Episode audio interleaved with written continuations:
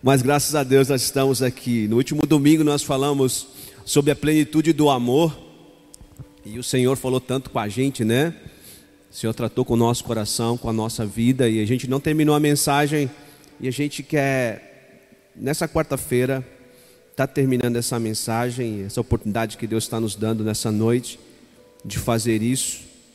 E de verdade, essa mensagem foi muito testada na minha vida de domingo para cá, né?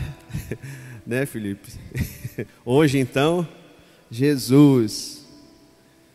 E eu falei, Jesus, tem que aprender mais a tua palavra. Então fui muito testado, né, de tudo que aconteceu comigo, principalmente hoje, né? Mas em tudo dai graças, o Senhor vai nos dar vitória. Amém. Eu acredito que o Senhor ele é fiel, ele é justo e eu creio na justiça dele, com certeza. Amém? Gente, então no último domingo a gente falou sobre esse texto de, da carta do apóstolo João, primeira carta do apóstolo João, capítulo 4. Nós estivemos meditando, falou tanto com a gente, trouxe um impacto na vida de muitos irmãos e de irmãs que me mandaram mensagem de como Deus estava falando com as suas vidas, né? E e realmente eu fiquei muito feliz com aquilo que Deus fez na vida de muitos irmãos e o que Deus tem feito na minha vida. Eu acho que se essa mensagem não tivesse sido ministrada no meu coração nesses dias, eu não estaria aqui nessa noite para ministrar para você.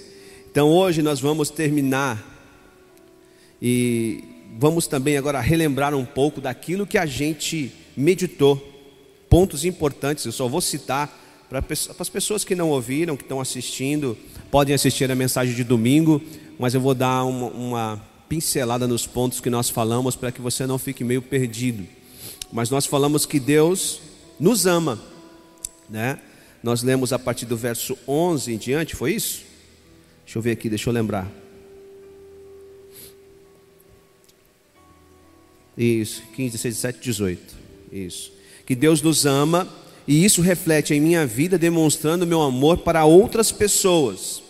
E demonstrando o amor para outras pessoas sem mostrar distinção. Até porque eu e você estamos em Deus e Deus está em nós. Então nós não fazemos distinção de pessoas, nós amamos a todos. Amém? E nós falamos também que as pessoas não enxergam Deus, não veem Deus, ninguém viu Deus. E a única referência hoje para as pessoas que estão no mundo é a, a, vida de cada um de nós que somos cristãos, né? Nós somos essa referência. Com as nossas vidas, essas pessoas veem o amor de Deus através de cada um de nós. Então, como eu falei do, de, de quando pergunta para Jesus aonde está Deus, aonde está o Pai, e Jesus responde: Quem olha para mim vê o meu Pai. E essa tem que ser a nossa resposta. Nós temos uma grande responsabilidade sobre isso. Nós também falamos que nós cremos nesse amor, porque Deus enviou o seu filho para morrer por nossas vida, vidas, cumprindo assim a sua promessa. Então, o Senhor Jesus veio como promessa de Deus para nossas vidas, e essa é uma das maiores provas de amor, ou a maior prova de amor de Deus para com cada um de nós. E com isso nós temos a plena confiança nesse amor de Deus pelas nossas vidas. Se Jesus não tivesse morrido por nós, nós não estaríamos aqui. E não somente ter morrido, mas ressuscitado. E não somente ter ressuscitado, mas também ter sido o homem que ele foi nessa terra. Referência de quem é Deus, do coração do próprio Deus. Então não tem como dizer que ama a Deus né? Não tem como a gente dizer que ama a Deus e não amar a sua noiva, não amar a sua igreja. Não tem como. Não se pode, gente, experimentar o verdadeiro cristianismo vivendo no isolamento. E a gente falou sobre isso sobre a igreja do Senhor. Não tem como amar a Deus e ser um desigrejado. E não amar a sua noiva. Por quê? Porque nós amamos o que Deus ama. Nenhum cristão pode ter saúde sem o outro cristão. E a gente falou sobre isso aqui, falando sobre o aperfeiçoamento do amor. Nosso amor é aperfeiçoado entre os irmãos e as pessoas que a gente convive. Falamos que esse amor é, nos liberta do medo, que nos expulsa do medo, e foi aí que eu terminei da minha vida, pois agora nós somos filhas e filhos de Deus, e nós não temos Deus como um Deus castigador, mas como Pai, e vimos que o contrário do amor é o medo, e falamos que devemos amar não somente quem gostamos, e foi aí que apertou o negócio, né? a gente não deve amar somente quem gostamos, ou aqueles que nos amam, e sim a todos que não gostam de nós e a todos que nos perseguem. Nós devemos amar e orar por eles. E aí a gente parou aí. E aí eu quero ler com você 1 João 3,18. Veja o que diz aí, ó. Filhinhos, amemos. Filhinhos, não amemos de palavra nem de boca, mas em ação e em verdade. Não deve ser só de boca o nosso amor. Nosso amor deve ter ação e verdade. Fazer isso de verdade. E só podemos expressar este amor, como nós aprendemos no último domingo, tendo Deus dentro de nós e nós dentro de Deus. Então, o amor que ministramos no último domingo não é o amor humano. Sim, não é o amor humano, e sim o amor de Deus.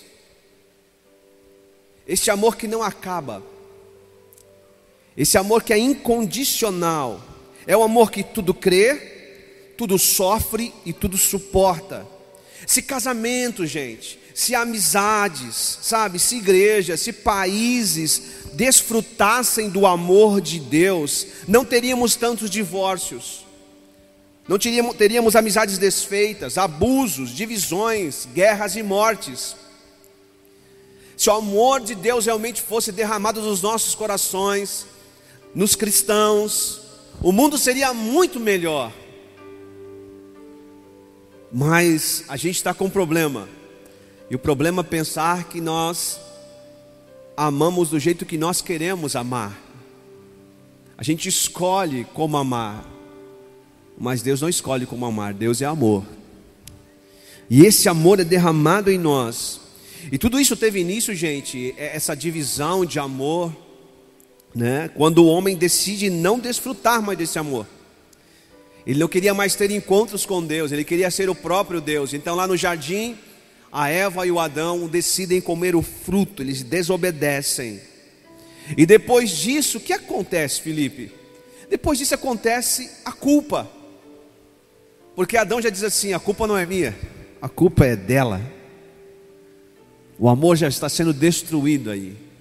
Aquele que falou, ela é, é, ossos dos meus ossos. Ele fez um poema lindo, todo mundo vibrou, né? Todo mundo acha lindo o poema dele, mas de repente ele muda tudo e diz que a culpa é da mulher. Ele diz assim: a mulher ainda acusa Deus que tu me deste. Já havia quebrado a comunhão, o amor já não era o mesmo, o amor de Deus já não estava sobre o nosso irmão Adão. Isso foi quebrado, foi destruído. Então, quando a culpa cresce o medo, onde há o medo, falta perdão, e onde falta perdão, falta amor. Havia medo e culpa lá no jardim. Eles estavam escondidos, perdidos, sem direção, mas o Deus do amor foi. É a canção, esse amor nos persegue, ele vai atrás de nós, ele quer mudar a nossa vida, ele quer nos fazer, sabe, pessoas diferentes. E ele vai naquele jardim e mata um animal para cobrir Adão e Eva e demonstrar o seu amor. E você diz assim: Mas ele não fez isso por mim. Seu filho morreu para que o seu sangue fosse derramado sobre você e você fosse purificado de todo e qualquer pecado. Esse é o amor de Deus pela nossa vida. Em 1 João 4 e 18 diz: No amor não há medo, ao contrário, O perfeito amor expulsa o medo, porque o medo supõe o que, gente? Castigo. Aquele que tem medo não está aperfeiçoado no amor. Então, qual que é o amor de um pai? O amor de um pai não pode ser violento e, e castigador, né? Mas de correção e disciplina. A gente vai falar sobre isso já já. Então, quando há amor na casa, quando há amor de Deus na casa, o filho, quando erra, quando peca, ele não tem medo. Ele já vai confessando os seus pecados, como o filho pródigo. Ele não tinha medo de voltar e dizer: pequei contra o céu e contra ti. Eu não sou digno de ser chamado seu filho. Então, os nossos filhos, se realmente desfrutam o amor, eles não, não se escondem, eles não se escondem do pecado. Ele vai até nós e fala: Olha, eu fiz tal coisa. Fui eu quem fiz. Na igreja é a mesma coisa. Não precisa ninguém olhar pingo. Você procura um líder e diz assim: pisei na jaca. Preciso da tua ajuda, Natan porque pequei e não consigo sair dessa situação. Mas quando a igreja não tem amor, Felipe, tem medo, tem culpa, tem julgamento. E aí a pessoa se esconde, porque há medo. Então o pecado nos afasta do amor de Deus, o pecado nos afasta do perdão de Deus. Mas nessa noite, como na outra, Deus está tratando conosco sobre o amor dele.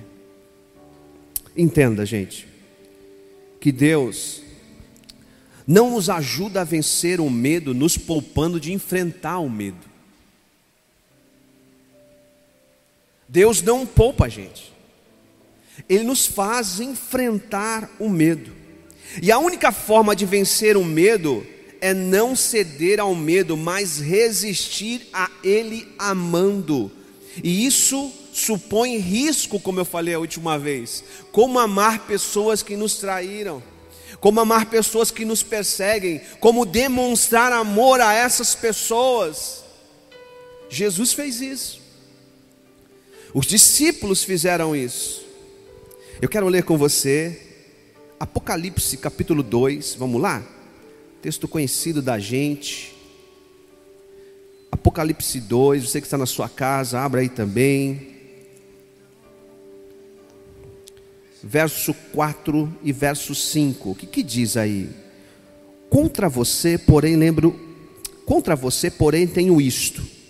Você abandonou o seu primeiro amor. Lembre-se de onde caiu. Arrependa-se e pratique as obras que praticava no princípio. Se não se arrepender, virei a você e tirarei o candelabro do, do lugar dele. Aqui é Deus falando com o pastor da igreja. Aqui é Deus falando com esta igreja de Éfeso. E se a gente começar a ler essa carta que foi escrita para Éfeso, nós vamos ver que Deus começa a elogiá-la diz o que ela faz, o que ela pratica, é uma excelente igreja, é uma potência da igreja. Mas não importa ser potência, não importa fazer grandes congressos, não importa estar tá todo mundo muito feliz dentro da igreja, está faltando uma coisinha. O que está faltando? Se perderam o amor. E por que perderam o amor? Porque estavam em pecado. A igreja se acomodou, a gente realiza tudo, a gente faz tudo, não falta coisa nenhuma, mas faltava amor. O amor esfriou, esfriou por causa do pecado. É por isso que ele diz assim: olha, lembra da onde você caiu. E percebe uma coisa: é para toda a igreja. Nós somos um corpo. Quando um tropeça, todo mundo tropeça junto. Então ele diz aqui: ó, esfriou. Pecado. E a igreja tinha medo de confessar esse pecado, não acreditavam mais no amor perdoador de Deus. Eu e você que estamos aqui, você que está na sua casa, a gente pode realizar coisas como esta igreja realizava, mas se estivermos em pecado e fazer coisas de Deus dessa forma, é uma forma totalmente relaxada, e Deus sabe o que você está fazendo e o que eu estou fazendo, e te diz nessa noite: confessa. Lembra onde você caiu, lembra onde você errou. Você está desse jeito e ainda acusa uma série de coisas e circunstâncias à sua volta. Por você estar assim, pessoas, sistema, patrão, patroa, marido, filho. Não, o problema é você. É você. Já percebeu, gente, que nós estamos vivendo nos últimos dias a cultura do ódio? Já percebeu isso? Eu ia começar a falar um pouco no domingo sobre isso. Nós estamos vivendo a cultura do ódio. E aí a gente tem medo de se expressar. E eu vou me explicar. Você não pode ter opinião. Já percebeu? Hoje em dia? Você não pode ter uma opinião que as pessoas te cancelam no Instagram, no Facebook, a sua família te cancela, os teus amigos te cancelam, você é perseguido nas redes sociais, você recebe até ameaça de morte. Eu vi pessoas recebendo ameaças de morte por uma posição social, por uma posição que tomou. E não somente a pessoa está recebendo ameaça de morte, mas também toda a sua família. Se você tem uma opinião diferente de muitas pessoas, essas pessoas querem manchar a sua índole, manchar a sua vida, e os seus 20 anos, 30 anos, 40 anos, sabe, construindo uma vida, e uma opinião sua nas redes sociais, se não gostarem, as pessoas destroem você em segundos. E isso tem dado muito medo aos cristãos. Do que, pastor? De ser cristão, de falar a verdade, de se expor nas redes sociais, de levar esse livro sagrado nas mãos, de levar para o serviço, de levar para uma escola, mas eu tenho no celular, eu vou chegar aí já já. Mas muitos gostariam de levar, de ter, mas tem medo, medo de se expressar na roda até mesmo de irmãos. Hoje muitos não carregam a Bíblia, a mostra, não é porque tem no celular, mas porque tem medo de ser indagado, de ser confrontado. Realmente você lê nesse livro antigo, e vão te expor, vão te confrontar, vão te colocar à vergonha. Então muitos não querem isso na sua vida. Muitos estão sentindo este medo. E por que estamos sentindo este medo? De expressar as nossas opiniões, de colocar um versículo bíblico, dizer que o casamento é que Deus permitiu, é de homem e mulher, Deus criou assim, não existe outro tipo. Quem quer casar com homem com homem, mulher com mulher, pode casar, a gente não tem nada contra, mas o que Deus diz não é isso. Nós amamos a todos, mas não concordamos com a prática de todos. E eu já vou chegar nisso também. Mas o que diz Romanos 1, 16 e 17? Ontem estava com alguns irmãos da igreja conversando sobre algumas coisas que eu vou citar aqui, e alguns versículos foram eles que citaram. A gente estava falando sobre o que nós estamos vivendo hoje.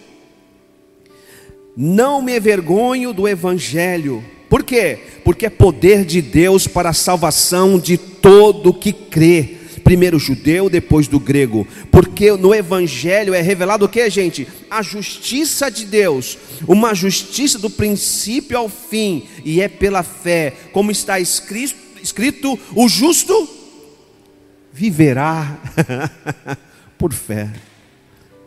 A gente não está conseguindo. Mas o que, que tem fé com amor? Você lembra que a gente leu em João?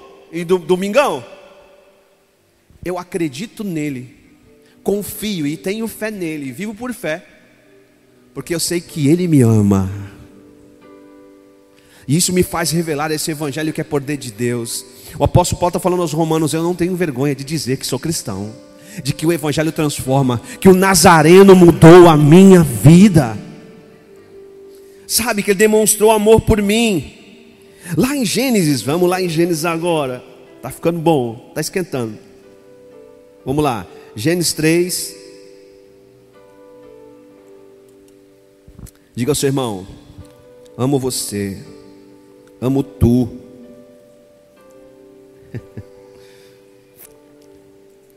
Faz tempo que a Gabriela não ouvia isso, hein? Que ela até se assustou, hein? Até se assustou, né, Gabi? Meu Deus, eu vi daqui de rabo de olho, ó. Mário falou: Amo você. Ela, o quê? Como?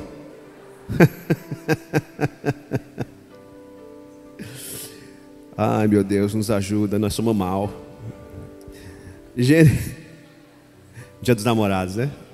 Só se ele me levar para o dia dos namorados jantar? Olha aí, ó. Gente, é o dia 11, hein? Tá chegando, sexta-feira. Gênesis 3, 8. Ouvindo o homem. Não. Cadê o Caim? 4 e 8. 4 e 8, gente, vamos lá. Disse, porém, Caim a seu irmão, Abel: Vamos para o campo. Quando estavam lá, Caim atacou seu irmão Abel e o matou. Então o Senhor perguntou a Caim: Onde está seu irmão Abel? Olha como Deus é amoroso, gente. Respondeu ele: Não sei. Sou eu responsável por meu irmão? Parece os jovens hoje, né? As crianças mal educadas, né? Disse o Senhor: O que foi que você fez? Escute da terra, o sangue do seu irmão está clamando. Até o verso 10. Caim cala a adoração, a ação do seu irmão a Deus. Por quê? Porque ele agia diferente. Abel agia diferente do seu irmão. Já percebeu que assim no seu serviço? Quando chega alguém muito com vontade de trabalhar, não vou falar da prefeitura, não vou falar. Quando chega alguém que quer mudar o um negócio, não vou falar do servidor público. Todo mundo quer matar, para, não faz isso não. Já viu no seu serviço? Assim é na igreja, assim é na nossa família.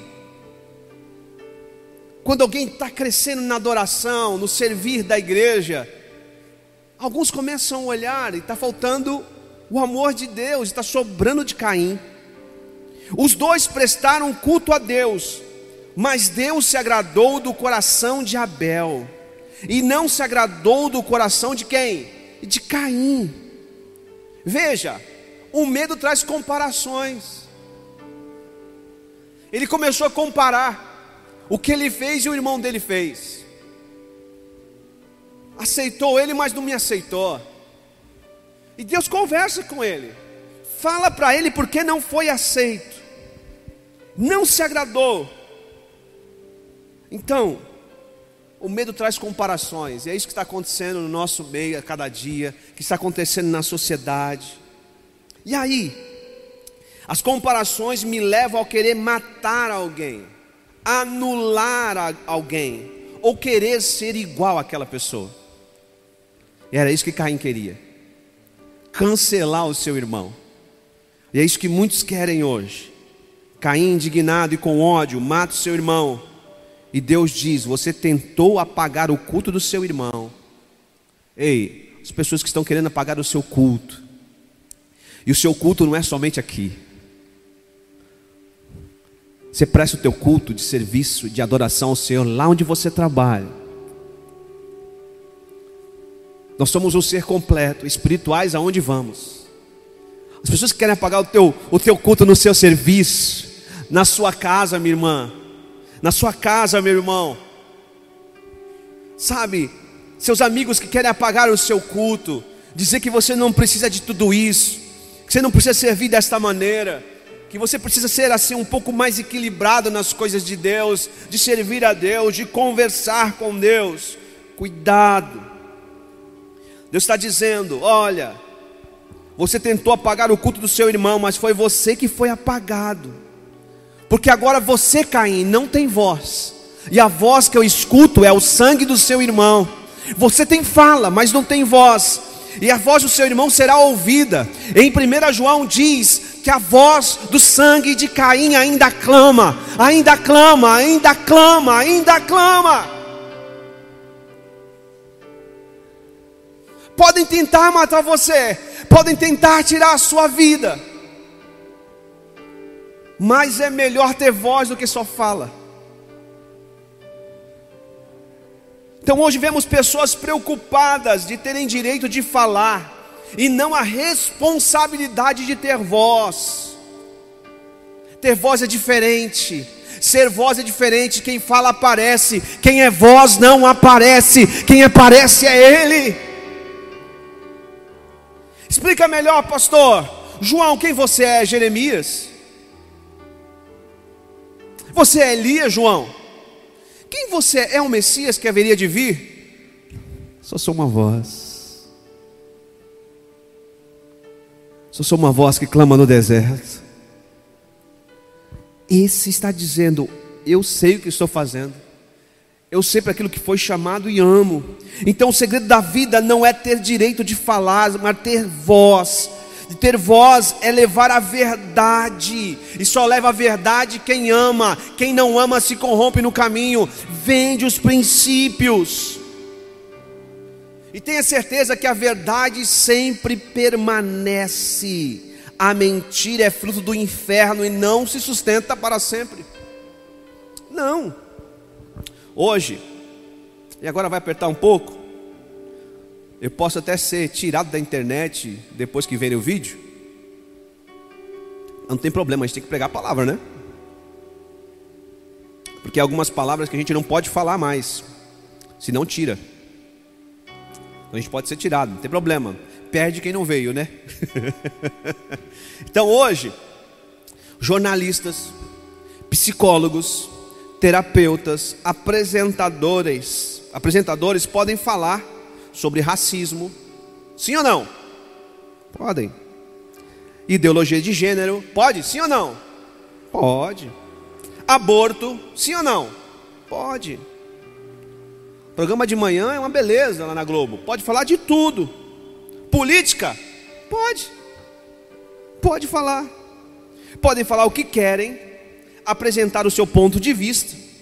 Agora, vá você falar alguma coisa. Vá você cristão falar alguma coisa. Vá você colocar aquilo que você acredita da, da palavra de Deus sobre esses assuntos. Você é massacrado. Mas Deus está nos chamando para viver a plenitude do amor e amar a verdade, e ser uma voz. Nós somos uma voz. Você não pode parar de falar a verdade. Essa é a plenitude do amor. O amor de Jesus foi isso. Eu vim para falar a verdade. Eu vim para fazer a vontade de Deus. Então não importa que eu vou para a cruz, porque eu já sei que vou. E esse é o nosso destino também, meu irmão. A gente quer ter uma vida cômoda, sem perseguição, mas Jesus nos avisou, e esse versículo é tão citado, mas a gente não quer viver no mundo, a gente vai ter aperto, vai ter aflição, não é porque você deixou de pagar uma conta, não, não é porque está faltando alguma coisa na sua casa, não, vai ter aflição e conflitos daquilo que você acredita e crê, você será perseguido, quererão, quererão tirar a tua vida, tirar a tua voz, mas não vão tirar a voz permanece, a verdade permanece. Pode tentar tirar tua vida, até tirar, mas no enterro vão falar: ali morreu um santo, ali morreu alguém que falava a verdade, que pregava a verdade. Isso acontece hoje, em um assunto levantado no seu serviço, na sua escola, na sua família, até mesmo em círculos cristãos. Eu estava com esses irmãos e nós vimos um vídeo de um, um rapaz que participou do Big Brother, com uma, um pai de santo, com um pastor e um apresentador, e todos estavam concordando que a Bíblia aceita a ideologia de gênero. E nós começamos a conversar sobre isso. E o pastor também aceitou pegou a trindade e falou que colocou no pacote. Começaram a citar versículos soltos. Isso é falta de amor, é apostasia da fé. Então, até em alguns círculos cristãos já se aceitam algumas coisas.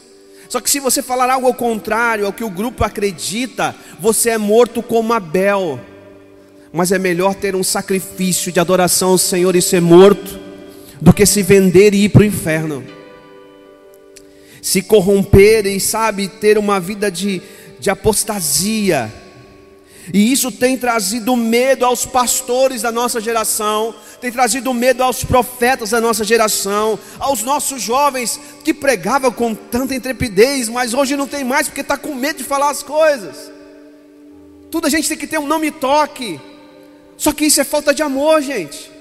Não falar a verdade, não trazer a palavra do que é o amor de Deus de verdade. É falta de amor. Nós precisamos levar o evangelho. Igrejas que fizeram isso com tanta gente. Tanta gente cristã foi perseguida pela igreja do Senhor. Quem, pastor? Martinho Lutero. Quiseram calar ele, mas a voz dele não se calou. Ele mudou o nome dele quando escrevia os seus escritos, as cartas que enviava aos seus discípulos. Ele colocava um outro nome para as pessoas receberem a mensagem, mas ele não se calou, e a voz dele chegou até nós. Wesley, não conseguiram calar. Calvino, Jonathan Edwards, não conseguiram calar. Nenhum deles foram calados, não calaram Jesus. Estamos aqui. Tudo isso por amor a mim, a vocês, ficou a voz. E ela tem prevalecido até hoje. E os nossos inimigos foram calados. Estão mudos. a voz de Jesus prevalece até hoje. A voz de José prevalece até hoje, de Paulo, de Pedro, de João, de Daniel. Olha, vou entrar algo aqui que pode mudar a sua vida. Hoje, nós vemos muitos usando a frase: o amor vence. Até na última eleição aqui tinha, né? O amor vai vencer. E tem muita gente usando essa frase: o amor vence. Verdade, o amor vence. Mas a gente tem que se perguntar: qual é o amor que vence? Porque o amor que vence está aqui. O amor que já venceu está lá. Sabe? Cruz vazia, ele está no céu. Então tá, tá, tá vendo uma troca aí sobre o amor que a gente estava conversando sobre isso, né, Pingo? Que as pessoas não estão entendendo muito bem. Que amor é esse? É um amor que me permite ter uma vida de pecado? Este é um amor? Que permite eu ter uma vida de pecado e me arrebentar? Que permite atacar o próximo? Que me permite não dar voz ao outro, de escutar a sua opinião? Que me permite a não respeitar a opinião das outras pessoas. Esse é o amor? E eu poderia citar muito mais. O amor de qual eles estão falando, estão pregando, desse Deus que eles falam que é Deus, não é o mesmo Deus que nós pregamos e falamos. Não é. Hoje cada um quer ter a sua verdade, mas só há uma verdade. E ele esteve na terra e disse: Eu sou o caminho, a verdade e a vida. Só vai até o Pai se passar por mim. Ele é a verdade. Agora tem essa história, cada um tem a sua verdade. Não, ele é a verdade. E com amor nós temos que dizer isso. Então, hoje as pessoas querem ouvir o que agrada os seus ouvidos. E eu falei para os meninos, vamos lá em 2 Timóteo 4 e 3, vamos ler. Eu escrevi para eles, depois coloquei no meu status ontem, que diz assim: Pois virá o tempo em que não suportarão, suportarão a sã doutrina. Ao contrário, sentindo coceira nos ouvidos, juntarão mestres para si mesmo, segundo seus próprios desejos. E é por isso que está acontecendo isso aí. Tem gente que não quer sair de casa porque ele escolhe a mensagem que ele quer ouvir. Messes para os seus próprios desejos. Que está numa igreja até onde começa a falar, apertar o calo. Não, não dá para ficar aqui. Só que não consegue entender que é o amor de Deus para a vida dele e dela. Que Deus quer tratar, que Deus quer cuidar. Então as pessoas estão procurando aquilo que agrada os seus ouvidos, aquilo que é bom. Estão escolhendo a igreja. Ah, se o ministério infantil for maravilhoso, eu fico lá. Tu anda por ministério infantil para a vontade de Deus. Ah, se os jovens forem atuantes, se as mulheres forem atuantes. Então quer dizer que quando as coisas começarem a não ser atuantes, o teu amor acaba? É isso que a gente faz quando a nossa mulher não mais atuante, a gente vai e procura outra que seja mais atuante, um marido mais atuante. Isso não é o amor de Deus. Isso não é o amor de Deus. Deus é amor e o seu amor é aperfeiçoado naquele que permanece nele e Deus permanece nessa pessoa. E todo caráter, toda honestidade, toda verdade, toda justiça, toda santidade, toda purificação são manifestas em nós em amor. É este amor de Deus na nossa vida. Nós manifestamos honestidade, caráter, integridade. Nós somos separados, nós somos santos. Nós ministramos a justiça, porque onde abundou o pecado, superabundou a graça de Deus sobre a nossa vida. Que amor é esse que não muda? Que amor é esse que chega na nossa vida e não transforma? Você já percebeu quando você vai em algum lugar numa loja e alguém te atende bem? Você até compra, Rayane, mesmo não querendo comprar, você fica com vergonha, né? É assim que o amor faz. Quando ele chega, ele muda de dentro para fora há uma transformação. O amor nos constrange. Não é esse amor que estão dizendo aí fora. E eu falei para eles assim: ou nós diremos que a mentira de Raabe foi por amor. Ela esconde os espíritos e diz: Não, nunca vi eles aqui. Ou vamos dizer, Felipe, que eu faço um assalto por amor aos meus filhos que estão em casa com fome. Não é válido? É válido. Mas o amor pelos outros que estão depositando dinheiro lá.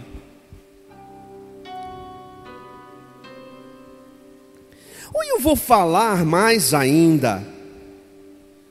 Mais ainda, o adultério vai falar que eu fiz isso porque eu estava amando a outra pessoa. Ou eu vou mais fundo ainda. O homossexual, o pedófilo fazem isso por amor, que é o amor que vence. Que já estão querendo colocar o pedófilo como uma doença patológica. E se colocar, ah, irmão, ele não é preso. Ok? Está querendo passar isso no Congresso. Como o casamento de pai com filha. Porque é o amor. Olha a bagunça que vai ficar. Eu quero abrir um parênteses: nós amamos homossexuais, pedófilos, tivemos aqui na igreja, tratamos aqui na igreja, fomos na polícia, na delegacia tratar da pessoa. Nós amamos a cada um, e todo mundo pode entrar por aquela porta. Não amamos as suas práticas.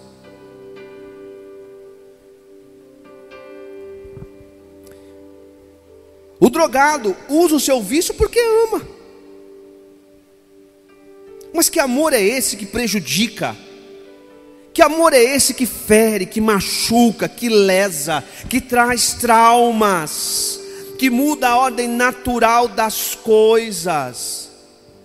De Deus não provém esse amor. E eu pergunto: há amor que não provém de Deus? Sim ou não? Ceólogos aí da etade? Tem.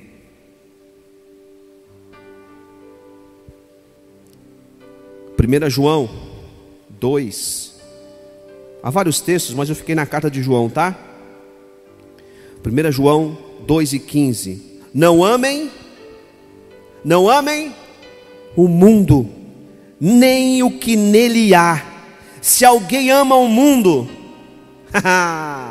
o amor do Pai não está onde?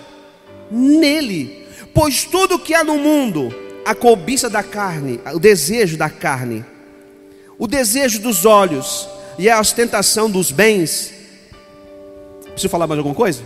Não provém do Pai, mas de um amor mundano.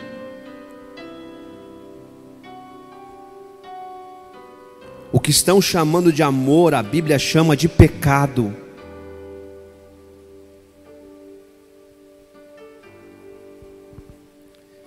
Então a gente tem que começar a se conformar com algumas coisas.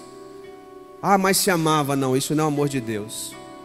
O amor de Deus que tira um homem de um lar e deixa uma mulher com três filhos, dois filhos, e pega uma menina mais nova, isso é amor de Deus, gente? Isso não é amor de Deus.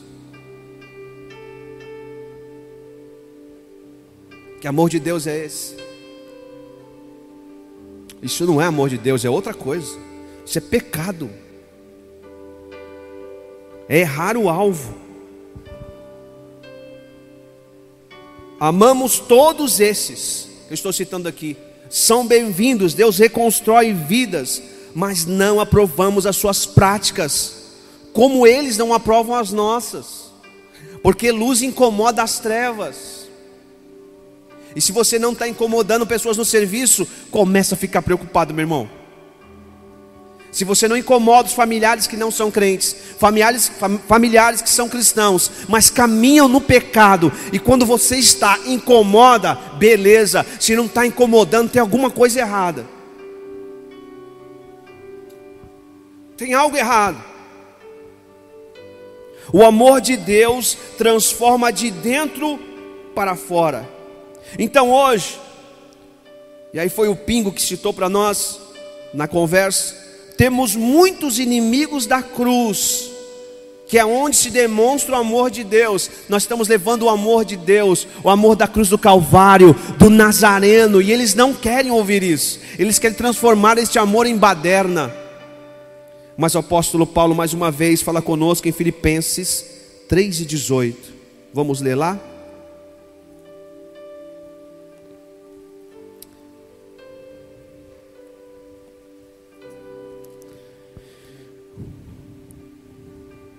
Pois, como já disse repetidas vezes, e agora, olha, está chorando com lágrimas, há muitos que vivem como inimigos da cruz. E ele está falando de descrentes? Está falando da gente. Porque tem crente que tudo é ursinho carinhoso, tudo é fofinho.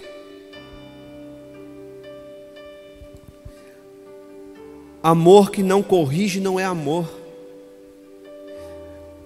Quem corrige, quem disciplina, sente a dor, mas faz porque ama. Você que é pai já sabe como é isso.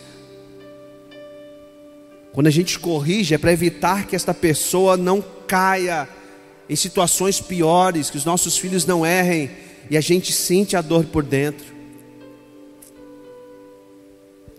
E aí o Alisson falou assim: meu irmão, o diabo tem fabricado a esperança para os que não têm nada.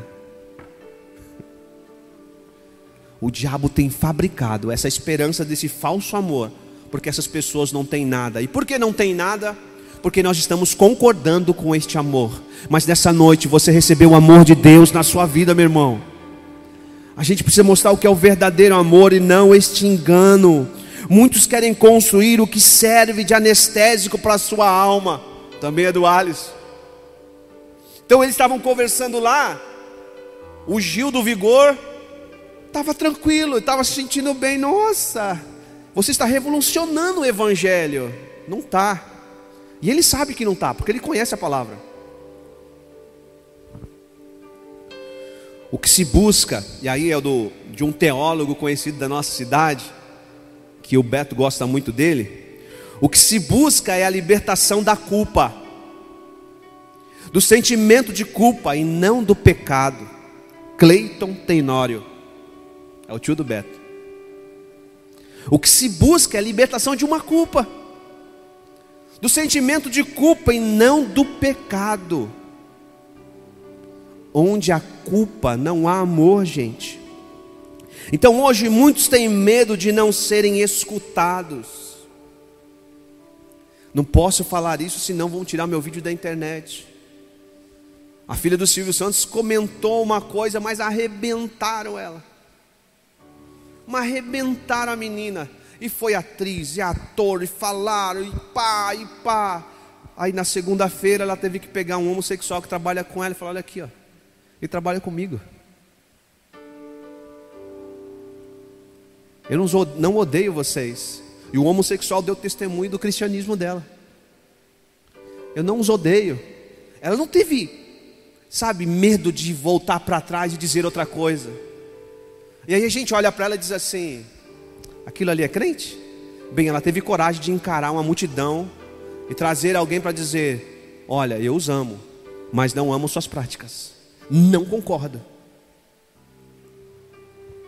Isso é amor. Hoje tem muitos que têm medo disso, de falar disso. Por isso negociam a sua fala e deixam de ter voz. Balaão por medo de não ser ouvido. Sabe? Vende e fabrica profecias para não perder a sua fala, mas ele perdeu a sua voz de profeta. Tem muita gente perdendo a voz de profeta há momentos na sua vida que Deus tem dado oportunidade para você. O amor dele constrange a você trazer uma. Olha, isso aí não está certo o que está fazendo. A palavra de Deus diz assim, assim, assim, assim. Sabe, amigos sendo aconselhados do seu lado. E Deus falando: intervém, intervém em amor. E você não fala. Você está vivendo a plenitude do amor de Deus na sua vida e não intervém. Vemos nas redes sociais muitos cristãos com medo de perder o seu lugar de fala e vendendo a voz para não perder a fala. Só que o amor lança fora o medo, inclusive o medo de ser calado. Nós tivemos aqui no domingo, Jesus não perdeu sua voz, a mesa estava aqui, posta. A mesa da reconciliação. Verso 19, para a gente terminar nesta noite. O que, que diz lá?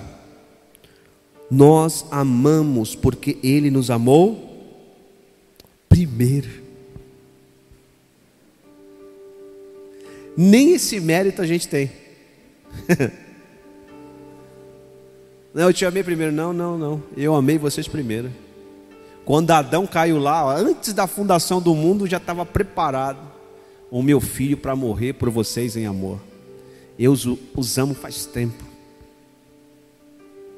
Eu os amo. Nosso amor por Ele vem como resultado de Ele nos ter amado primeiro. É resultado, nós o amamos porque Ele derramou o seu amor por nós primeiro. Ele constrangeu a cada um de nós em amor primeiro. Sabe quando o seu marido fala assim no culto, eu te amo, e você fala, oh, você é constrangido em amor? E diz assim: só amo se me levar. Não, não é esse.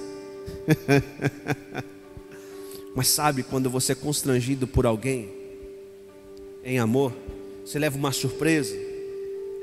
É assim quando nós ouvimos o Evangelho. Você lembra quando você ouviu pela primeira vez? E disse: Que amor é esse? Nas dificuldades da sua vida, quando ele chega com tudo e você diz assim: não tem como deixar de amar esse Deus. Ele te amou primeiro. Estamos aqui hoje porque o amor de Deus nos persegue e nos tira o medo. Quando Jesus está dizendo: Olha, estou indo para Jerusalém para morrer.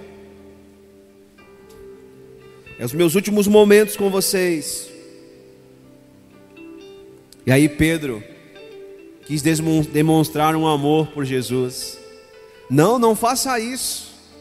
Na hora Jesus viu que não era Pedro. Ele diz: Afasta de mim, Satanás. Tenha discernimento do que é amor. O amor faz a vontade de Deus. Não há medo onde o amor de Deus está. E o último texto que eu quero ler para você foi que eu abri o culto, Salmo 100, verso 5 diz: Pois o Senhor é bom.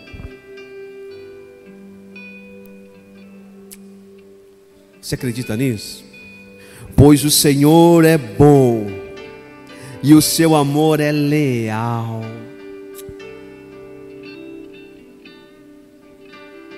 O seu amor é eterno a sua fidelidade permanece por todas as gerações. O salmista está dizendo para nós: olha, nosso Deus é bom, e o amor dele mostra a sua lealdade, a sua fidelidade, que permanece por gerações. Esse amor é leal e fiel. E vai passando por nossas gerações, pelos nossos filhos, pelos nossos netos. Eu sou a quarta geração de uma de uma família onde este amor está passando, este amor está perseguindo. Por quê? Porque ele é bom. Vamos ficar de pé? O amor pode restaurar uma estrada que foi destruída, gente. Entenda que nada é mais poderoso do que o amor de Deus. O amor de Deus quebra e transforma todos. Mas eu quero dizer algo para você aqui nessa noite. Ame de forma intencional e pessoal, como Deus te amou. De forma pessoal e intencional. Ele te ama assim. Ele sabe o seu nome, dentre bilhões, trilhões de pessoas. Você consegue entender isso? Então, se você consegue entender isso, nessa noite, nesses dois cultos que tivemos aqui, você precisa ter essa confiança de que você está seguro nele, de que ele realmente é bom porque ele te ama e ele quer bem para a sua vida e para a sua casa. E quando Ele te disciplina, quando Ele te corrige, é porque Ele te ama. Quando Ele te traz de volta para o caminho, é porque Ele está te amando. Quando coisas acontecem na sua vida porque você não está entendendo, pergunte para Ele, porque Ele vai responder, porque Ele te ama. Se Ele ficar em silêncio, eu te aconselho só uma coisa: confia nele, porque o Senhor é bom. Seu amor é eterno e leal e permanece para sempre. Então não, não fique confundido. Quando Moisés estava lá no monte, lá perguntando para ele, e agora o mar? Diz Moisés, só levanta as mãos. Eu não tirei vocês para morrer no deserto. Ah, meu Deus. Deus não te levou para o deserto para você morrer, meu irmão. Vou repetir isso para você: Deus não te levou para o deserto para você morrer. Deus não te levou para o deserto para você morrer. Lá vai abrir mar, lá não vai faltar alimento. Deus não nos colocou numa pandemia para a gente morrer. Ah, pastor, mas tem gente que morreu, morreu nada, tá? Ó, vivo com Deus. Pergunta se quer voltar. Nada. Não quer voltar. Então nessa noite, acredite no amor de Deus, no controle de Deus sobre a sua vida e sobre a sua casa. Amém.